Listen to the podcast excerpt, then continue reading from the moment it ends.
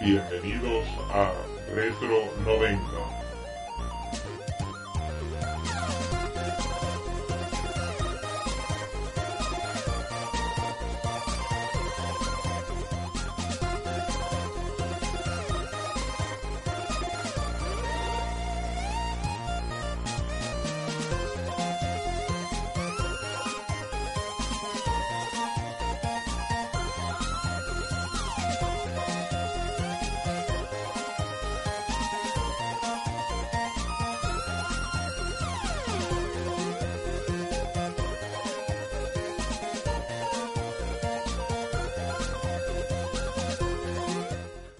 Bienvenidos a Retro 90.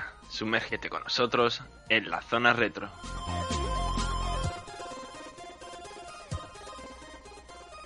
Bienvenidos de nuevo chicos a un análisis de Retro 90, un nuevo juego esta semana que nos recomendó aquí un espectador.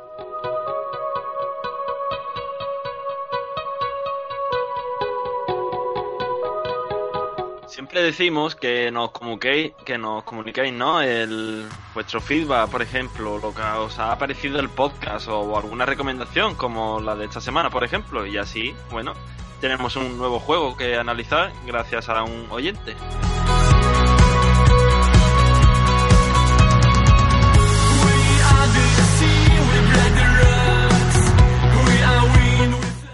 El análisis global, como ya sabéis, lo damos al final ¿no? del podcast. Y bueno, no queremos adelantar nada. Así que vamos poquito a poco. Voy presentando, por supuesto, a la persona que completa este podcast. Y por supuesto, sin él no sería posible. Así que, José, bienvenido. Buenas, Alberto. Otro sábado aquí grabando, ¿no? Otro sabadito de lluvia, Sí. que no para, no para. Lo que sí que voy a anunciar una cosa, que esto no te lo he dicho a ti, pero ya te lo digo aquí en on- en online. La semana que viene no puedo grabar. Ah, vale, vale. Vale. Bueno, pues. Así pues que, pero en contraparte, tengo ya pensado una cosa.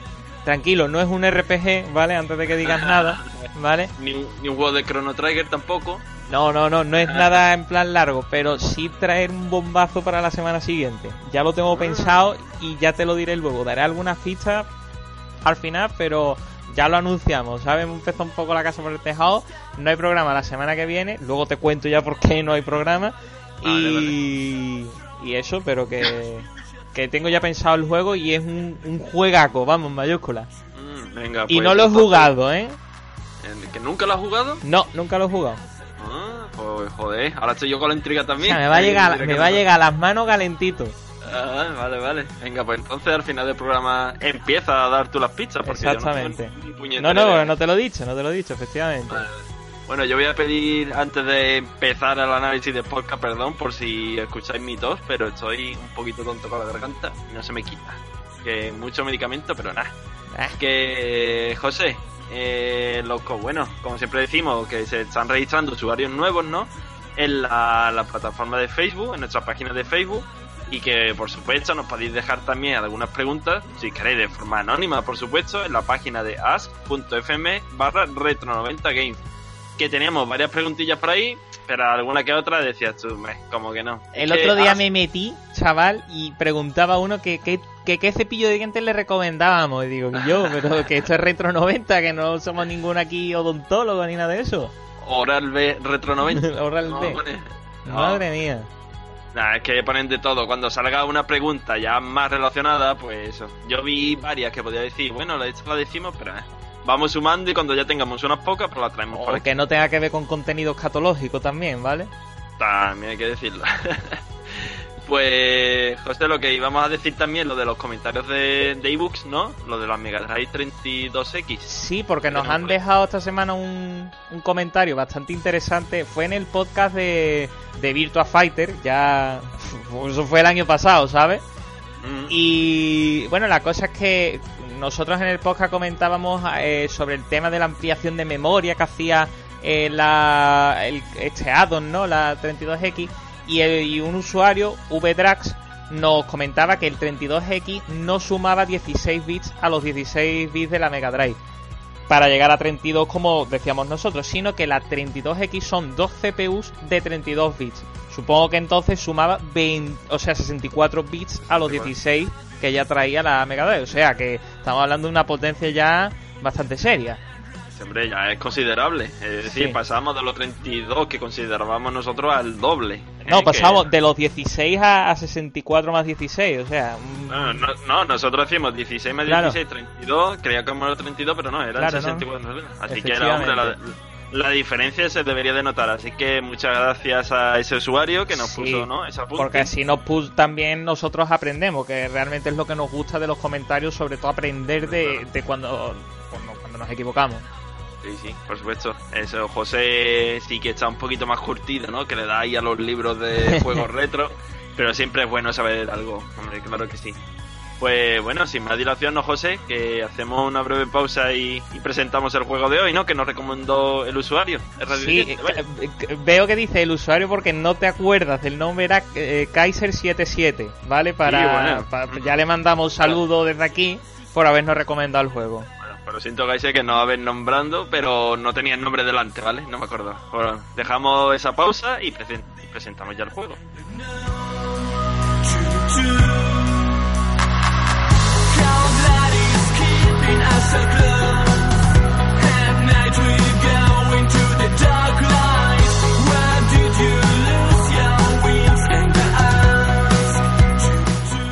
José, venga, dinos, ¿qué, qué juegos nos recomendó Kaiser?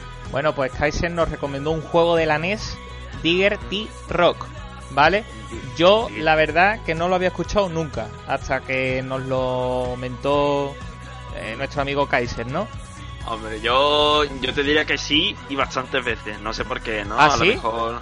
Sí, a lo mejor sería, por ejemplo, como la Red Replay, ¿no? La recopilación de videojuegos. Es que eso lo, tengo- lo está apuntado ahí, sí, Claro, sí. Está apuntado más adelante, pero bueno, como yo tengo la Xbox y tengo ese juego en Ah. concreto, no lo, no lo he jugado la Red Replay todavía, pero claro, de informarme antes de comprarlo, no, pues me vendría de ahí. Lo recordaba, pero pero nunca lo había jugado y esta ha sido la primera ocasión, así que, hombre, lo agradezco y así les doy una oportunidad.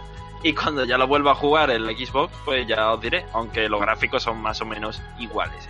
Vale, vale, vale. Así que bueno, nos dejamos ya de presentaciones, ya está bien, ¿no? Ya hemos dicho qué juego es, que de la NES, por supuesto, y vamos ya con el apartado de historia.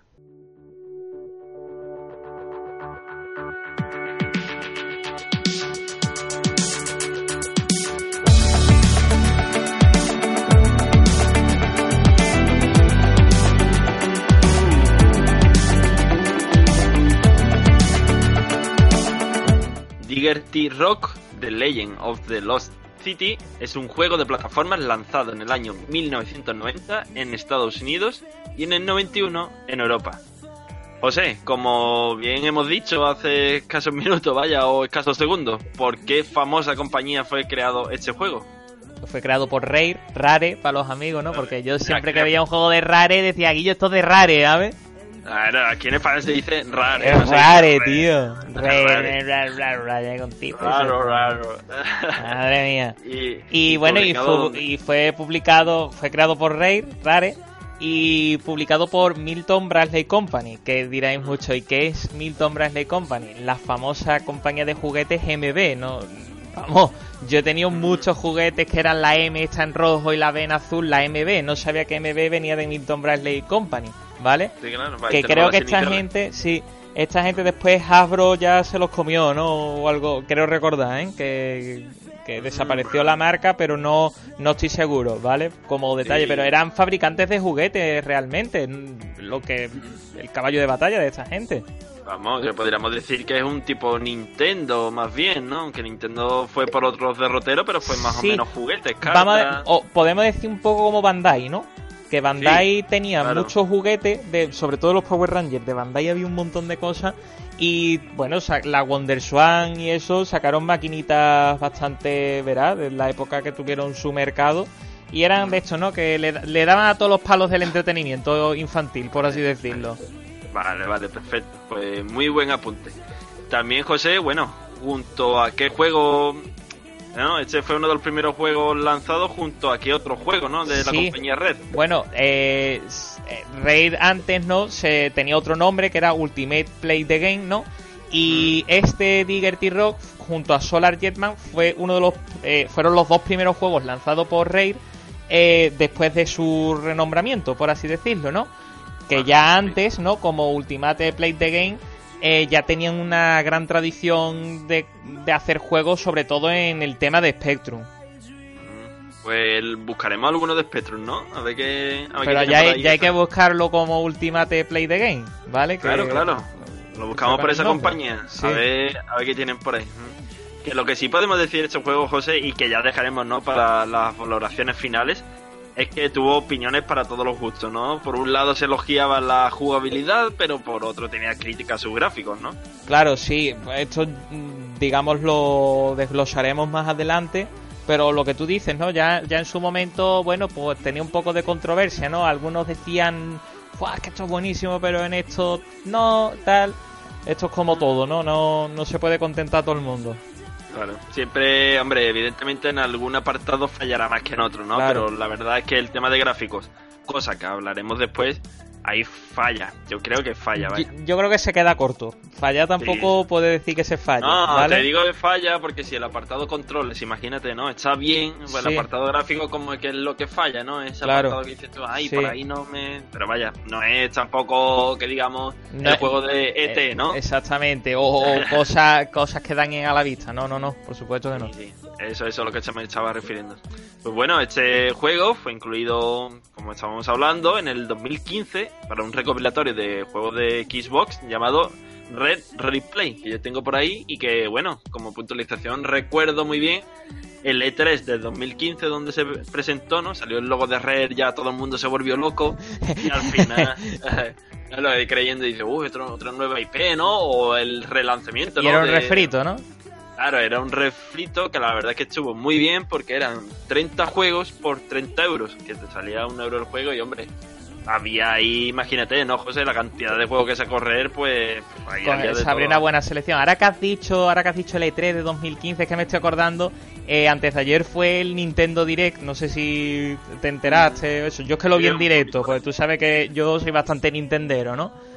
Y claro, la, la gente al final, el, el- además es que fue al final, al final del todo. Mm, Lo siento si alguien no ha visto el Nintendo Direct, pero voy a hacer el spoiler del final, así que quitad el podcast unos segundos ahora, si no queréis con los spoilers, ¿vale? Eh, claro, sale Super Smash Bros. el de Nintendo Switch, el anuncio, ¿sabes? Y la gente allí, mm, no voy a decir lo que se estaba haciendo, pero ya te lo puedes imaginar cuando vio aquello, ¿sabes? Ya ves. Mm, increíble. Y he visto vídeos reacciones de la, en la tienda de Nintendo cuando salió el anuncio de eso, la gente, una, una tía llorando allí. Me he acordado ahora de eso, tío, que... Yo, yo creo que la comunidad se está volviendo un poquito Sí, loca, ¿eh? No mucho estamos- fanboy, mucho fanboy. Es un juego de Super Smash Bros. que le gusta a la gente, que yo lo entiendo, pero Sí. tampoco eso, no. Ojo, tampoco. sin fecha, ¿eh? Solo para 2018, todavía no hay... Bueno, sí, ahora que he dicho de sin fecha no lo sé, creo que no había... No, re- no pongo en mi mente que hubiera una fecha. Si hay fecha, pues me corregí y ya está. Yo te digo yo que el 19 anda por ahí, seguro. Sí, y bueno, y, y hay varios... Hay varios refritos también que van a sacar para Switch de Crash Bandicoot y eso, que, que como se ve que ahora las- el- se juega el- a lo viejo en lo nuevo, ¿no? Es como... No Sí, sé. Sí, no. Que los retro está volviendo, pero. Los chavales de en aquella época tienen ahora consolas y quieren jugar a lo viejo, cosa que veo Claro. bastante bien, la verdad. Sí, sí, sí. Al igual que la NES Classic Mini, la Super Todo, NES Classic todo, Mini. todo exactamente. Sí. Y bueno, aquí tenemos el podcast de Retro 90 para el que quiera saber un poquito más incluso. Así que hemos venido en buena época, creo yo. Sí, la Que- verdad es que, que sí. Mm, Que se viene muy bien. José, por último, el precio al que podemos encontrar el Digger T-Rock. Bueno, pues ah, verás, dependiendo de lo que vayamos buscando, si es solo el cartucho, es bastante asequible de encontrar, 15, 20 euros. Ahora, completo, no los hay por menos de 60 pavos. Eh, Bueno. El que quiera entero, tiene que, tiene A que comprar. un poquito. Drop it down. Cause face to face we'll never tell Una aclaración que tengo que hacer, que si habéis estado atentos, cuando he estado diciendo el precio se ha escuchado como un tío chascando los dedos. Es que estaba mirando el precio de del Smash Bros. y me ha colado una publicidad a la página y, se ve- y ha salido ese sonido y la verdad que, bueno, no voy... Es una, es una errata, ¿no?, del programa, pero bueno, Ahí lo dejamos. Qué Nintendero eres, tío, de verdad, ¿eh? A Bueno, ver, pues tampoco soy tan nintendero, a mí me gustan casi todas las plataformas, pero siento decirte que tengo una predilección por Nintendo más que por otras compañías. Hombre, claro, claro, pero me gustan entiendo. todas, no soy no soy en plan eh, todo lo que no sea Claro. Nintendo, me gustan todas, pero Nintendo me gusta más. Mira, mira, hombre, por supuesto, cada uno tiene la suya. Yo, la, la mía es PlayStation, ¿no? Sí. Claro, hombre. Ah, pues nada, chicos, que Digger T-Rock eh, juego de la famosísima compañía Rare, que en los últimos años ha estado un poco de capa, de capa caída, pero que ahora parece que empieza a levantar un poco el vuelo. Vamos ya con, bueno, a explicaros un poquito más eh, qué consiste este Digger T-Rock. Ya por el título, más o menos podría intuir. Pero bueno, vamos a hacer un breve resumen, a ver qué tal os parece. Así que procedemos ya con el apartado estilo de juego o mecánicas.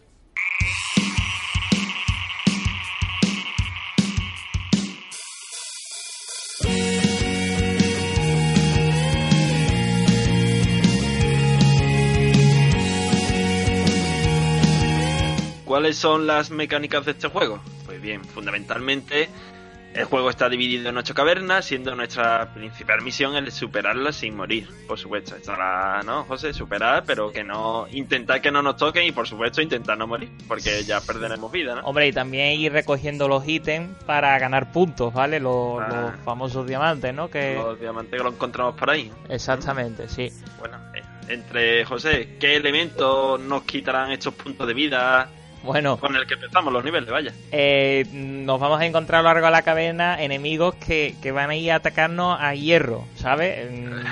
Van a ir a muerte, a muerte, exactamente. ¿Vale? Y mm, también, aparte de estos enemigos, puede haber ciertas rocas que si las tocamos y estamos debajo, puede haber unos desprendimientos que, que, que hagan eso, que bueno, que podamos perder vida por desprendimiento de roca y por supuesto caídas desde una determinada altura. Vale, que es decir, no solamente los enemigos Mm. nos quitarán vida, ¿no? Sino que las rocas también hay que tenerlas en cuenta, vaya. Y, so- y, lo- y los boquetes, ¿sabes? Y los El tema de, de decir, mira, voy a bajar un nivel Ah. más para abajo, mm, pongo una escalera antes porque si no te vas a dejar ahí los dientes, ¿sabes? Cuida- cuidado con los agujeros, ¿eh? Muy- Los agujeros. He dicho boquete, ¿eh? He dicho boquete. Ya, pero yo te dije después agujero. Güero, güero. Bueno, nuestro personaje, Digerty Rock, dispondrá de un buen arsenal para pasar de nivel, ¿no? Como por ejemplo, escaleras, palas, armaduras y explosivos. Pero, José, estas herramientas no solamente son utilizadas para avanzar de nivel, también se puede utilizar, bueno, para explorar, por ejemplo, ¿no? Efectivamente, porque, por ejemplo, eh, hay algunas paredes que poniendo un explosivo al lado puedes tirarla y puedes avanzar para coger, mm, yo qué sé, explosi- eh, otros explosivos, o diamantes, o, bueno, digamos que, que gracias a estos ítems, digamos, la, la experiencia de juego se mejora y se puede, se puede dar más vueltas por el mapa, como quien dice. Sí, sí. Yo a veces. no, tiene poco que ver, pero entiéndeme el símil. Es como si fuera un Metroid, pero hiper reducido, ¿no? ¿Sabes? Que hay hiper, como mucho... hiper reducido, sí. Sí, Eso, que, que hay- que no te lo puedes pasar de una sola forma. Que mm, verás, al fin y al cabo, el objetivo es llegar a la puerta, ¿no? ¿Vale? Eso pero es, también el es. Metroid el objetivo era llegar a, a cierto punto, pero puedes tirar un poco a tu bola, sí, sí, sí. Así es, eso es lo que, lo que yo pensé, pero vaya, quitar esto que he dicho, ¿no? Es un símil nada más. Bueno, José, em, ¿con qué vida, con qué vidas empezamos? ¿Qué, Sí, empezamos nosotros? sí, vaya? se empezaba con un total de tres vidas, ¿vale? Digamos, más que tres vidas, tres barras de vida, ¿vale? Pa- parece que tres vidas son tres toques, no, son una barra de vida que luego ampliaremos un poquito más esto de las vidas, cómo va. Y T-Rock tendrá a mano, y nunca mejor dicho, únicamente su pala como arma, ¿no? Que es un instrumento que se utiliza para matar a los topos, los dragones o los famosos mosquitos, ¿no? Que, Eh, los famosos mosquitos que a José le encanta. que tengo pesadillas, ¿sabes? Ya que de por sí me da mucho coraje que en verano me piquen los mosquitos, que soy una persona que es que voy al campo y voy con pulseras de este antimosquito, tal, porque no me gusta, ¿vale? Me, me da mucha rabia. Te quieren, ¿no? Te quieren. Horrible. Ay, si, si yo te contara historias de mosquitos, madre mía, yo he llegado a dormir, ¿vale? Eh, a lo mejor con mi, yo qué sé, con mi pareja, ¿no? Y amanecer a la mañana siguiente mm, lleno de picadura de mosquitos y sin embargo mi novia no la ha picado ni un mosquito, ¿sabes? Y digo, ¿y por qué yo? ¿Sabes? Oh. Tiene una explicación científica, ¿no? Pero, mm, no sé, horrible, lo- los mosquitos los atraigo. Yo creo que es la sangre sevillana, ¿eh? Se La- tiene que tener- sí, es la sangre sevillana, sí. un que- sabor- la, un sabor la sangre con sabor rebujito, ¿sabes? Será por lo que tú bebes tú también. Bueno, Rebuji- cerveza la que tú quieras, rebujito no tanto. Ah, amigo. Oh, Vale. Qué bueno. Bueno, José, y aparte de la Eso, pala para la- destruir los enemigos, ¿para Claro. qué se utiliza? Para la eh, quitar, por ejemplo, canales que hay con tierra, ¿no? Porque hay ciertas zonas que están un poco bloqueadas con, la, con tierra y hay que ahí darle con la pala. O para, por ejemplo, las rocas estas que se nos pueden caer, algunas hay que quitarlas para pasar a ciertos niveles. Entonces, pues la pala es como un elemento multiusos, ¿no? Vale, y ese es el elemento clave del juego, vaya. Mm. Eh, el objetivo principal del juego, bueno, es detectar ese pilar maestro, así como la puerta de salida, ¿no? ¿Y por qué, José, lo del pilar maestro? Para Claro. que no se entiendan los oyentes. Claro, el pilar maestro es, es que es una columna que es que da todo el cante en el mapa, ¿vale? Porque se distingue bien, cosa que se agradece, ¿no? Que en el momento que se pisa, eh, empieza una cuenta atrás porque la puerta de la salida de la caverna se ha abierto. Entonces tienes como unos 60 segundos durante los cuales esa puerta va a empezar a cerrarse y tienes que localizar la puerta para pues para avanzar a la siguiente pantalla. Entonces, claro, durante estos 60 segundos tienes que darte prisa recogiendo diamantes e ítems e ir hacia la puerta. Si no, bueno, no pasa nada porque se vuelve a buscar otra vez el pilar maestro y otra vez se abre la puerta. Que no hay ningún tipo de problema si, por ejemplo, por cualquier caso no te da tiempo la primera vez. Puedes abrir la puerta todas las veces que quieras. Que no hay penalización de tiempo. Lo que pasa es que gastaréis más tiempo en pasaros el nivel, pero bueno, Claro. no todo lo malo fuera eso, hombre. Exactamente. Eh, también lo que disponemos, José, por ahí son de túneles secretos, ¿no? Sí, hay ciertas partes, y digo túneles secretos porque no están indicados, ¿vale? No ves un cartel que diga por aquí un túnel secreto, de ahí que sea un túnel secreto. Son ciertas partes, ¿no? De que llegas como una especie de pared sin salida, pero si el personaje se pega a esa pared, como que empieza a excavar por automáticamente por dentro de la roca y apareces en otro punto del mapa. Casi siempre suele ser eh, para ir de niveles inferiores a niveles superiores y solo en una dirección. Es decir, una vez te metes en ese túnel no puedes dar la vuelta atrás, ¿vale? Vale, vale, perfecto. Esos son los túneles que podréis encontrar en los niveles. Y lo que tú estabas diciendo que íbamos a hablar, ¿no? Y ya los desgranamos un poquito más, José, lo de la gran barra de vida esta, ¿no? Sí, tenemos lo- las tres vidas eh, y la barra de vida al principio puede parecer, hostia, qué grande, ¿no? Es enorme, sí. Pero es muy fácil perder puntos de vida, como hemos dicho, con los enemigos, eh, si nos explota una dinamita que hayamos puesto demasiado cerca, las caídas, etcétera.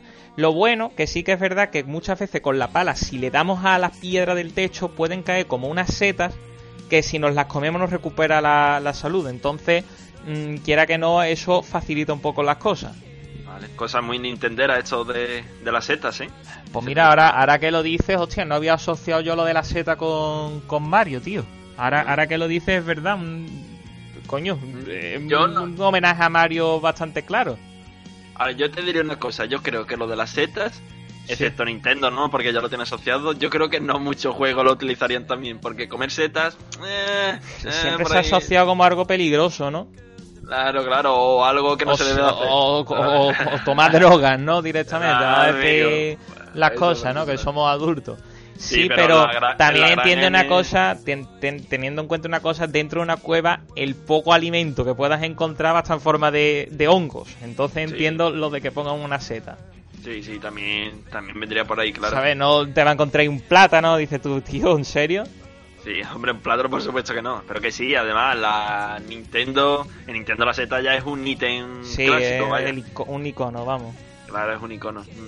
Pues mira, hablando de iconos, ¿no? De cosas que se utilizaban mucho, José, es que aquí tenemos también entre nivel y nivel las denominadas estas fases bonus o fases de bonificación, donde, bueno, nos podríamos hacer con esos preciados tesoros que son básicamente los diamantes. ¿no? Efectivamente, sí, suelen ser unas fases donde hay unas rocas cayendo y tienes que conseguir los diamantes, pero claro, en el momento que te cae una roca mueres y ya dejas de coger bonus, pero bueno, ahí están y... Y aparte, si mueres en esos niveles no te quitan vida ni nada, es como te mueres, pues ya está, no pasa nada. Vale. Pues eso me pasó a mí, ¿eh? Que intenté coger un diamante y ¡pum! Si te cayó un pedrolo encima, ¿sí? Ah, amigo.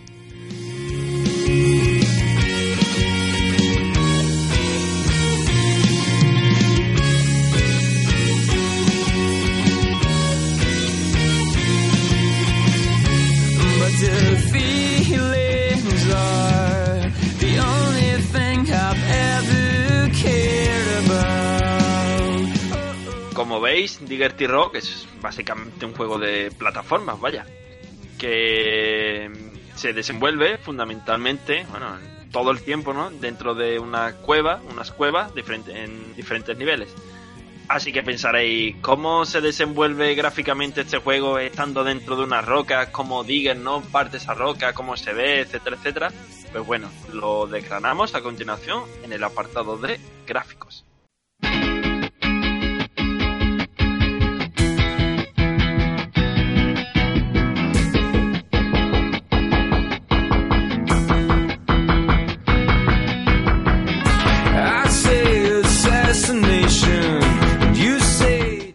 Ya hemos dicho en el apartado de historia, el juego fue uno, bueno, en, en su época no, este fue uno de los aspectos más criticados del juego, el aspecto de los gráficos. José, que era entendible en un juego de 8 bits, ¿no? Pero yo creo que mm, tampoco le sacaba mucho rendimiento a la consola, ¿no? Hombre, siendo un juego, ¿no? Que ya venía, digamos, que la NES ya tenía cierto rodaje, ¿no? No, no ve- eh, yo indicaba un poco como de época tardía, ¿no? No, a ver, Super Mario Bros, o sea, el Super Mario Bros 3 es más viejo y, le- y se nota ya que aprovechaba el potencial total de la NES, ¿no? Pero Claro. aquí ya algo se podría haber hecho y se le podría haber buscado más partido a este juego, ¿no? Yo, la única excusa, ¿eh? Y esto lo digo un poco de la barra de bar, ¿vale? Que la única excusa que se le puede dar a Rare es que venían de fabricar juegos de Spectrum y que todavía tenían que pulir bastantes cosas. Era el primer, segundo juego de Rare para NES.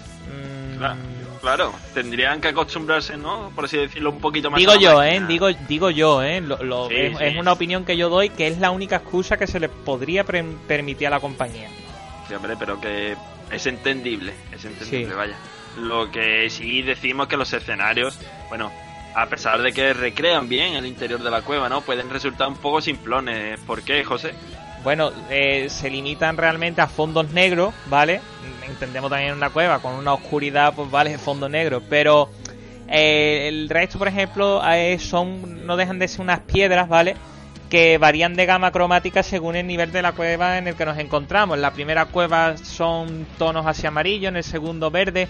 Eh, no sé, es como un poco repetir el mismo patrón, pero cambiando el color, ¿no? Claro, un poquito más tiene por ahí el juego, vaya. Sí. Lo que sí nos ha gustado, ¿no, José? Yo creo que ambos por igual es la barra de información del personaje, que sí que sí que está bien, vaya. Sí, está bien creada, concisa y te muestra pues toda la información que necesitas pa- para jugar al juego, ¿no? Los segundos que te quedan para escapar, los ítems que tenemos, la cantidad de ítems, la puntuación. Y, y un detalle que me gustó bastante es el, el dibujito de la puerta cerrando. O sea, a medida que queda menos tiempo se ve como la puerta está más cerrada. Sí, y es verdad, es verdad, cuando está- está, cuando llega a cero se ve la puerta totalmente cerrada. Entonces ya sabes que no puedes pasar. Sí, eso está muy bien el detallito porque si no ves la puerta físicamente, ¿no? Ahí tienes tu barrita en la que te Claro. dice, oye, que te queda menos tiempo. Un detalle muy bueno. En cuanto al personaje, bueno, buena definición la que me dijo José, un explorador a más puro estilo Indiana Jones, pero minimalista, claro. Claro, obviamente, se entiende un muñeco creado en 8 bits, ¿no? Y bueno, pues, representa bien lo, lo que se quiere representar, que al fin y al cabo es un explorador, excavador, arqueólogo, Indiana Jones, ¿no? Y bueno, los enemigos, y aquí pretendo ser muy sarcástico con lo que voy a decir ahora, ¿vale? Eh, nos encontramos los monstruos más temibles de las profundidades, ¿no? Bichos con pelo, dinosaurios y mosquitos. O sea, yo mm, me quedé un poco un flipando cuando vi los mosquitos dentro de la cueva. No sé tú, y cuando llego a ese segundo nivel y me veo que justo delante de la puerta hay un dinosaurio, dije yo, apague, vámonos. O sea, Hombre, a mí los enemigos aquí me parecen un poco, no sé, cogidos con alfileres, ¿no? Yo lo de los mosquitos te lo compraría, pero un dinosaurio dentro de una cueva, No, no sé. sé. Tienen que ser muy chiquititos, ¿no? Para caber por ya, todos lados. por eso te digo, por eso te digo. Y José, bueno, resumimos un poquito, ¿no? Que decimos que el apartado gráfico sí que era normalito, ¿no? Un poco más... Sí, eh, lo- es lo que te decía, no, no me pareció un apartado gráfico malo en absoluto, porque las cosas se diferenciaban, podías ver lo que estaba sucediendo en pantalla y era, pero claro, mm, tiene, tiene algunos peros, ¿no? Lo que sí que es verdad que el juego se movía con mucha fluidez y sin trompicones, ¿vale? No te, se quedaba pillado ni cosas raras, ¿no? Y esto donde suele el, movimiento este fluido, mm, vuelvo a hacer hincapié otra vez en los mosquitos, pero me van a servir de ejemplo, que es que los mosquitos tenían unas trayectorias muy concretas y aleatorias, ¿sabes? Quiero decir muy concretas que no hacían cosas raras en plan de quedarse atascados, no, no, no, se movían fluidamente, ¿sabes? Parecía un mosquito de verdad así ondulando y todas esas Mm. cosas, ¿sabes? Vale, entonces por ese apartado no tenemos nada que decir, excepto por el apartado gráfico, que bueno, era simplón. Hasta ahí podemos resumir, vaya.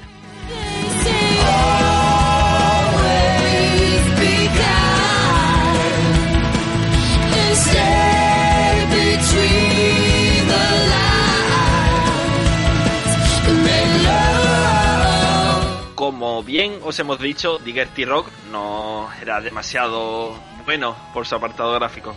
Sabemos que no es el apartado fundamental de un juego, pero oye, ya que os gastáis el dinero, por supuesto en aquella época, ¿no? En un juego y que desgraciadamente solamente podíamos adquirir varios al año, al año, perdón, ¿por qué no eso? ¿Por qué no pedir un apartado gráfico un poco más vistoso? Pero bueno, seguimos con el podcast de este Diggerty Rock de la NES y vamos ya con el apartado de sonido.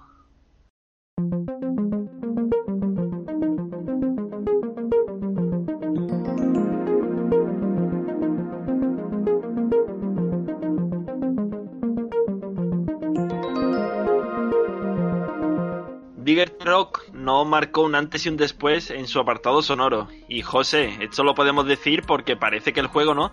Como que le da más importancia, mucha más, vaya, por encima a los efectos de sonido que a la melodía de fondo, ¿no? Mira, de salvo la melodía principal, por así decirlo, ¿no? La de la pantalla de carga, ¿no? La del nombre. Las demás son un poco chungas, ¿vale? Por lo menos Sí. a mi parecer, ¿eh? Sí, yo creo que la música, ¿no? Era algo obligado, hombre, en un juego de plataformas. Pero que lo pusieron como por, venga, Por, por darle un que- sonido de fondo.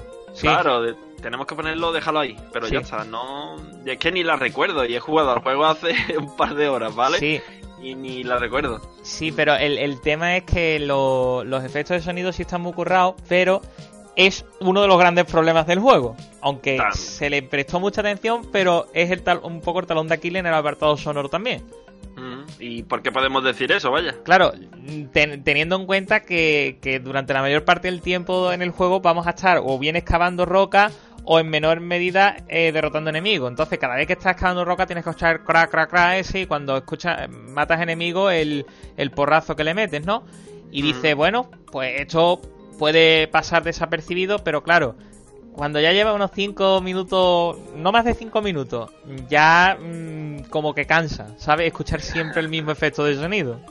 Claro, es que es un efecto de sonido aparte muy fuerte. Sí, aparte es que que- está muy alto de volumen, sí señor. Mm, Y hombre, dices tú, bajo la, ¿no? el volumen de la pantalla, es tontería.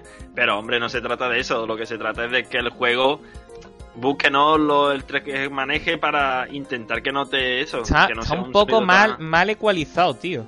Es la, Sí, la palabra, sí, porque la ser. música está muy floja, entonces tiendes, dices, hostia, voy a... A mí me ha pasado, le di más volumen, digo, le voy a dar más volumen para escuchar la música, pero claro, cuando escuchas el ¡pum!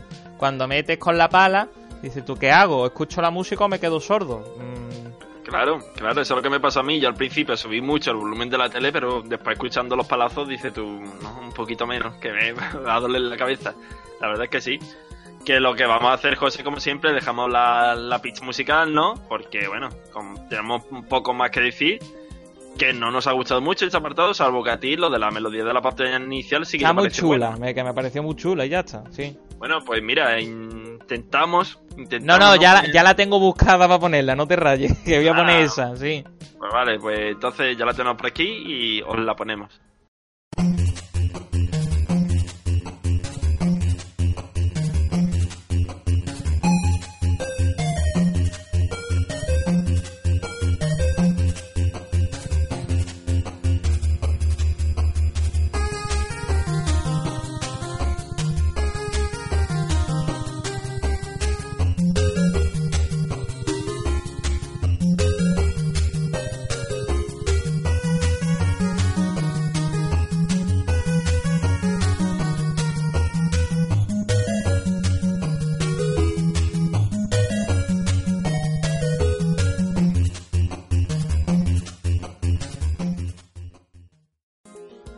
Verdad es que el apartado audiovisual de Diggerty Rock no se caracterizaba por su, bueno, por su buen hacer.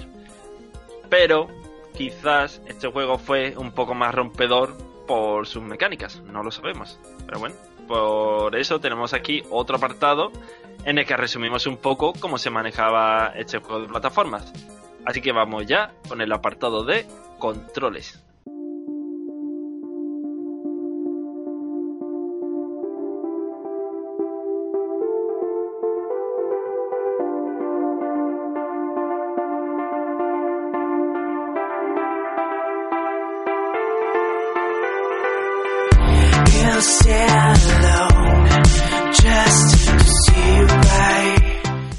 José, si yo, yo creo, ¿eh? que si te tuviera que dar un resumen de los controles es que la arquitectura del propio nivel es la que hace los- a los controles del Digger Rover, ¿no? Porque son unos niveles de arriba abajo y izquierda derecha y poquito más. Sí, bueno, la Así arquitectura que- de los niveles y la arquitectura del mando de la NES también, ¿vale? Que... Sí, evidentemente no podemos sacar más de ahí, vaya.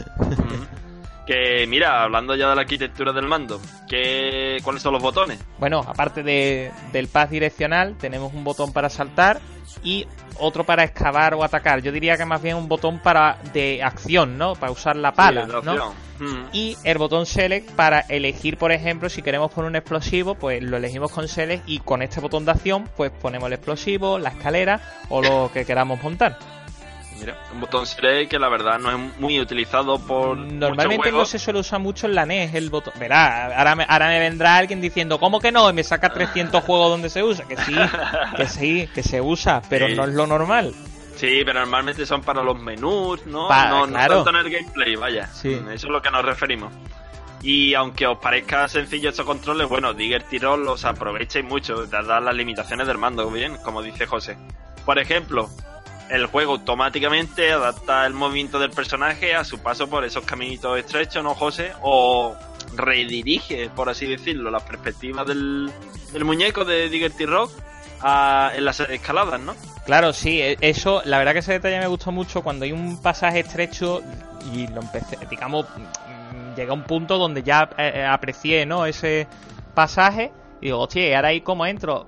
Simplemente saltabas y el mismo muñeco ya sabía que tenía que agacharse para entrar por ahí, ¿sabes? Mm. Cosa que, que bueno, que, que me pareció bastante buena. Sí, es una mecánica que gusta, ¿no? Porque te, evita, te evi- evita, perdón, complicaciones, ¿no? Con el mando que Sobre que todo si tienes que estar huyendo de enemigos o cualquier cosa que directamente, nada más que el muñeco se posiciona al lado, sabe que se tiene que agachar. Claro. Yo creo que fundamentalmente el pad direccional es el que dirige. Eso, bueno, lo he dicho una tontería, pero vaya. es Sí, el no, pero entendido, te es el, direct- es el director. Sí. Eso es, eso es el directo. Aunque sí que echaba en falta, yo creo que más de un juego ya lo hemos dicho, pero es que en este juego especialmente también, José, lo del movimiento este diagonal, ¿no? Sí, sobre todo cuando vas escalando las paredes estas de piedra, echas de menos el no poder moverte en diagonal y que solo te puedas mover arriba, abajo, derecha, izquierda, pero no adelante y atrás en el tiempo, ¿no? Como decía Homer Simpson, ¿no? claro, claro. Y también lo de los ataques de los enemigos, porque los mosquitos Uf, nunca te iban en una línea, ¿no? Perfecta hacia eso, ti, que tú- eso es lo que comentaba antes, que, que los, los mosquitos ondulaban, tío. Entonces no sabías por dónde podías atacarles mejor, efectivamente. Y Sí. cuando decía vienen 5 o 6, dices, ah, ya está, ya, Ya la he liado, ya la he liado, ya la he liado. Además los mosquitos, los cabrones, eh, te empezaban a picar y no paraban, ¿sabes? Era como pa, pa, pa, y ¿sabes? Y te, no, no te picaban una vez y se iban, no, no, se quedaban ahí contigo en plan dándote cariño, ¿sabes? Eso, tomándose el rebujito. Sí, verdad. sí.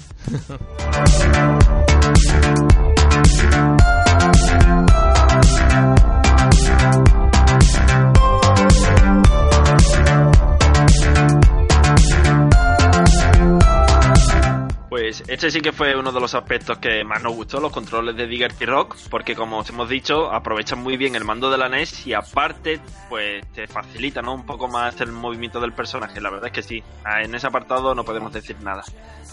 Mm, Vamos ya terminando el análisis de este juego de la NES de Digger Rock y bueno, como siempre, al final dejamos las impresiones que nos ha dejado este juego en función de la cantidad de enemigos, ¿no? Que el tiempo límite que nos pone, por ejemplo, como decía José, cuando pulsas ese pilar clave y tienes que pasar de puerta, etcétera, etcétera. Así que procedemos ya a introducir el apartado de dificultad.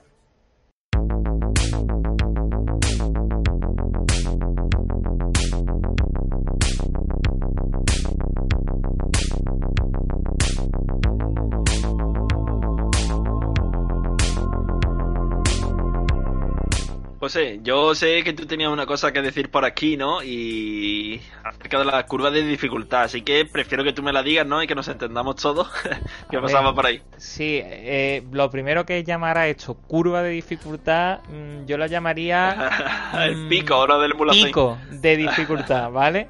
O sea, pico y ascensión de dificultad, ¿vale? Eh, a- eh, tienes que coincidir conmigo que, que uno de, de los mayores problemas que tiene el juego es la dificultad, ¿vale?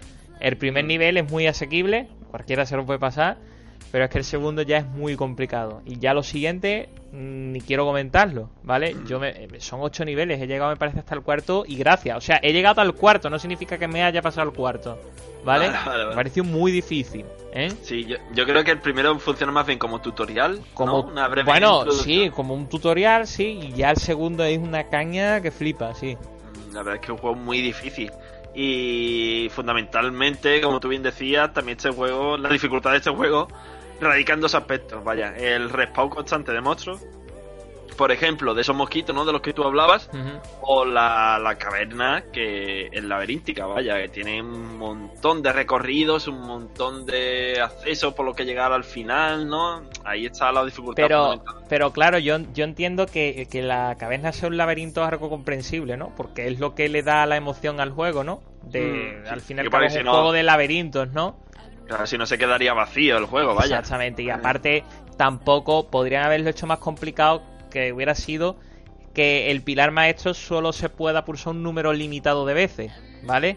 Eh, ahí, ahí hubiera habido más problemas. El hecho de que, bueno, que la caverna sea un laberinto, pero que mm, puedas abrir la puerta las veces que quieras, pues bueno, mm, ya es cuestión de memorizar un poco. Pero lo Pero- que ya mata al juego, en- por lo menos en la dificultad, tío, es el respawn de los monstruos. Es insoportable. A ti te habrá pasado igual que a mí, ¿no? Que te venían, por ejemplo, ¿no? Por poner un ejemplo. Tres o cuatro mosquitos y decías tú, bueno, los mato y sigo para Claro. adelante. Pero es que Sí. seguían viniendo, seguían viniendo y decías tú, oye, yo creo que por aquí hay un respawn, ¿no? Si no me equivoco. Y así es, Y que no hay paraban, respawn. tío. No Claro, paraban. empiezan a salir a salir y lo mejor que puedes hacer es acabar con ellos, por supuesto, para que no te maten, pero y correr y correr exactamente es que yo creo que este juego el- si mm, por ejemplo me dejaran digo me dejaran modificarlo que yo supiera modificar juegos no que sería lo importante Mm. Eh, yo haría que digamos aunque hubiera más monstruos por pantalla pero que hubiera un número limitado que llegado ya un momento pues dice mira ya no aparecen más y, y dice tú, bueno, pero entonces que te carga los enemigos y ya es pasarte el nivel andando. Bueno, pues hacemos una cosa, los niveles te los tienes que pasar en un tiempo. Hay un tiempo, ¿vale? Que no puedes superar. Más enemigos, Sí. pero no respawnean.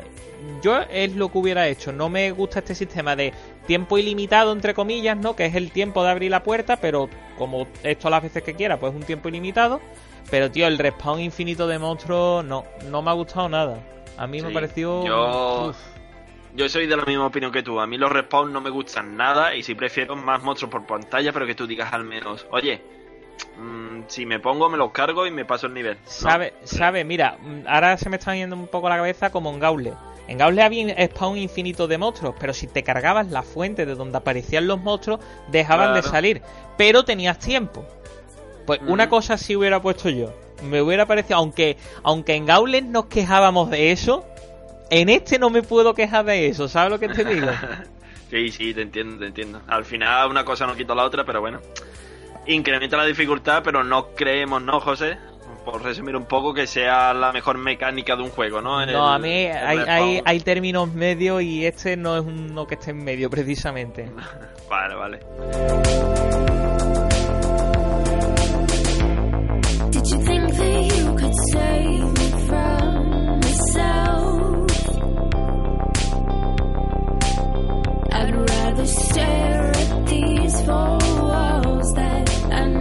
Uno de los juegos a incluir en este top 10 de dificultad, creo yo, vaya, sin lugar a dudas.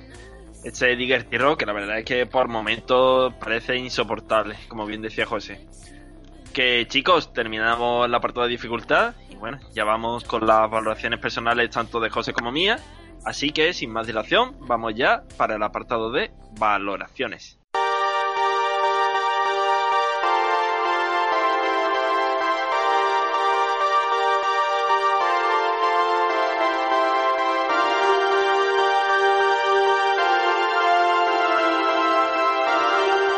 Venga, José, que yo sé que no te han gustado mucho los mosquitos, pero hombre, dale. Había, cosas que me han gustado, ¿eh, tío? Había Sí. cosas buenas.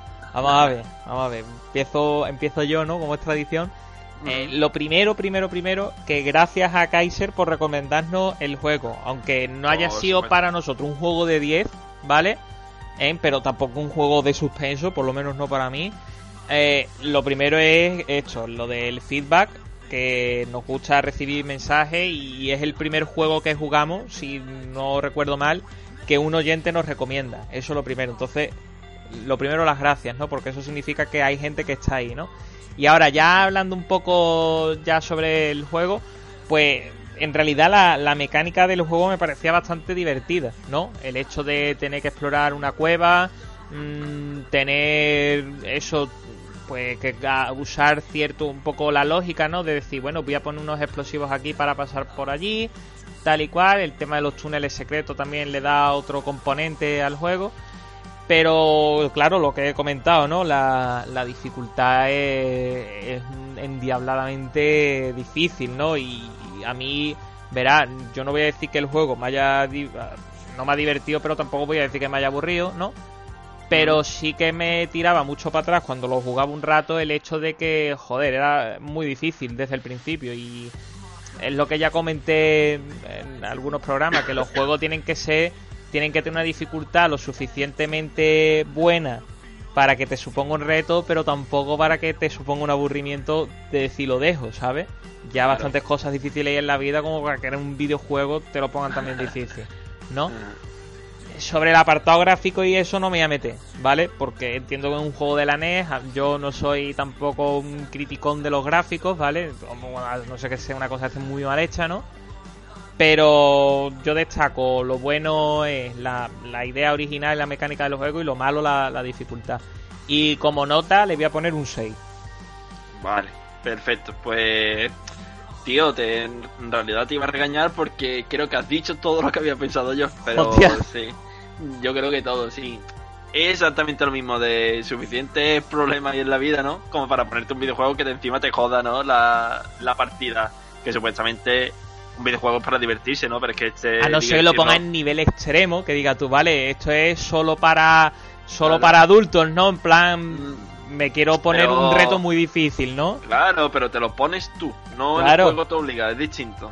Sí, pues Digger desde el principio, bueno, no, al revés, al principio es muy fácil, dice tú, en plataforma sencillito, ¿no? Para divertirte. Pero después cuando, joder, cuando estás jugando dices, me cago en la puta, así que eso no hay por dónde, no, es, no hay por dónde cogerlo, sino que es demasiado difícil.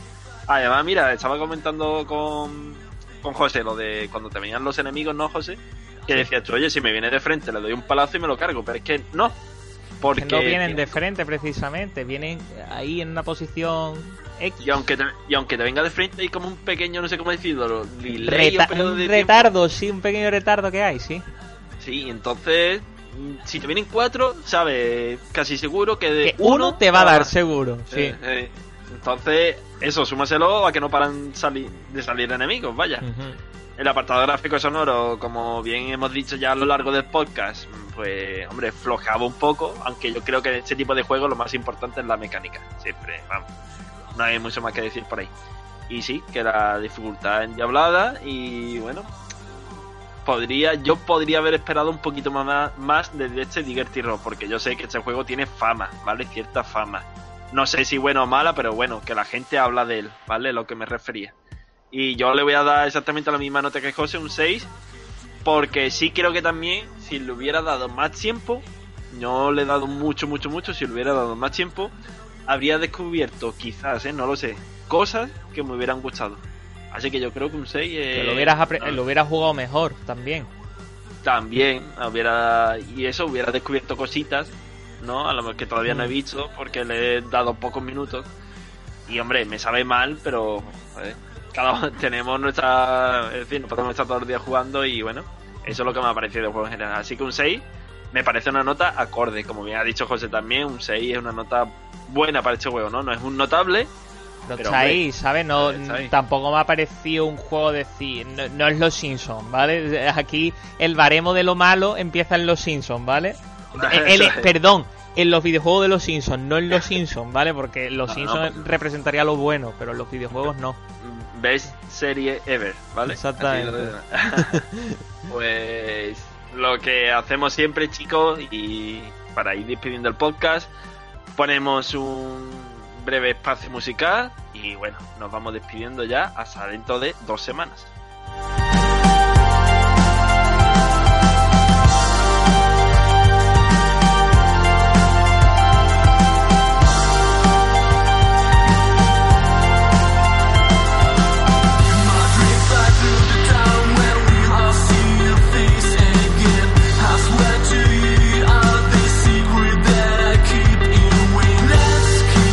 Sí que creo, José, que a, a Kaiser le había gustado un poco más que nosotros, ¿no? Por, lo, por el La ver- comentario la que, verdad que que no nos te- había dejado. Pues no te lo sé decir porque incluso no sé si lo jugó cuando no me mandó. Vamos, he, he dicho me porque lo respondí yo el mensaje.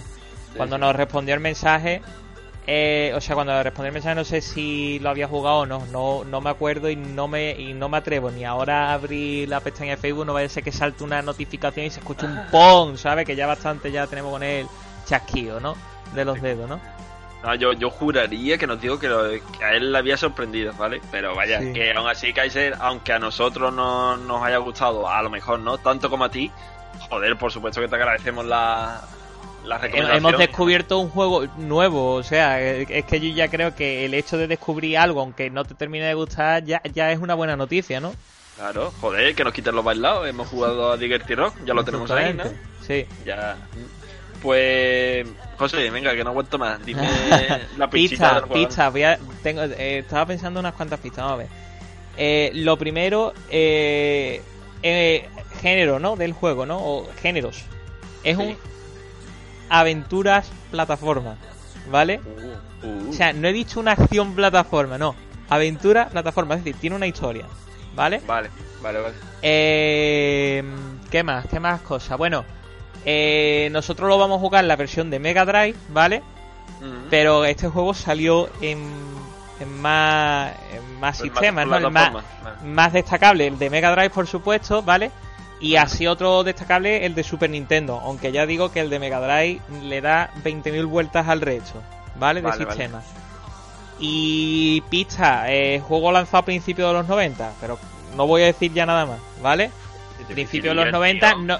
¿Cómo que dificilillo? La- las pizzas, coño. Que es un abanico muy amplio. Bueno, ¿no? bueno, venga, ya voy a decir ya la, la última, pero es que ya con esto ya se va a acertar. Temática futurística, ya está. Uh, uh, ¿Vale? Vale, vale, vale, vale, vale. Venga, va. Y ya está, y ya no puedo decir nada más, porque es que ya, ya hay mucha gente que por las pistas lo puede sacar. Pues yo no tengo ni puta idea, chaval. Gente- Eh, En cuanto te diga el nombre, mínimo te va a sonar, mínimo. Vale, vale. Bueno, pues ahora fuera de micro lo comentamos. Sí. Que. Eso, José, que nos vemos dentro de dos semanas exactamente, ¿no? Sí, Dentro ya. semanas, eh, eso ya es. Pre-Semana Santa, o sea, que él. Pero. ¿Sabes lo que te digo, no? Que. Eso intentaremos. Es pre Semana Santa, ¿no? Es, Sí, es el. do- Vamos a ver, ese fin de semana es el de Domingo de Ramos, pero que, Eso, eso, que verá que, que Alberto y a mí la Semana Santa como que no nos gusta mucho. Y, y aprovechamos de hecho esos días así de fiestas para jugar a videojuegos. O sea que nosotros no vamos a estar de vacaciones de Semana Santa, sino al contrario, jugando más porque eh, aprovechamos para jugar. No, no, yo, yo te, te juro, ¿eh? Te A ver, juro a ver. Que, ya- que- que ya estoy pensando que juego me voy a pasar en Semana Santa, ¿eh? Pues ya está, entonces eh, estás pensando lo mismo que yo, sí. Eso, pues aprovechar. Que bueno, José, aparte de ti, que muchas gracias a Kaiser por la recomendación. Que si, joder, si encuentras otro por ahí, por supuesto que nos lo digas, que encantados, ¿eh? O bueno, O cualquiera que- también, cualquier persona que escuche el programa que está libre de recomendar. Claro, evidentemente, pero es lo que yo también iba a decir que si nosotros hemos jugado algún juego que a él le ha interesado y que le ha gustado, joder, pues para eso estamos, ¿no? Ese es uno de los objetivos del podcast, vaya. Muchísimas gracias también a vosotros, chicos, que dentro de dos semanitas los vemos, a ver si no se escucha un paso de Semana Santa por debajo de la ventana de José. Pues no, por la, mía te, por la mía te aseguro que no. Por la mía te aseguro que no. Porque pues no pasa. Pero por la pues tuya puede que sí. La mía sí, dependiendo del día que grabemos. Pero bueno, bueno, la, mía, la mía te garantizo que no. Por aquí no pasa. Aquí lo que puedo escuchar es una ambulancia, una moto, gente chillando, pero no pasa nada. Venga, perfecto. Pues nada, que chicos, nos vemos dentro de dos semanas y como siempre recordad que los retro os acompañe. Nos vemos. Hasta el próximo programa.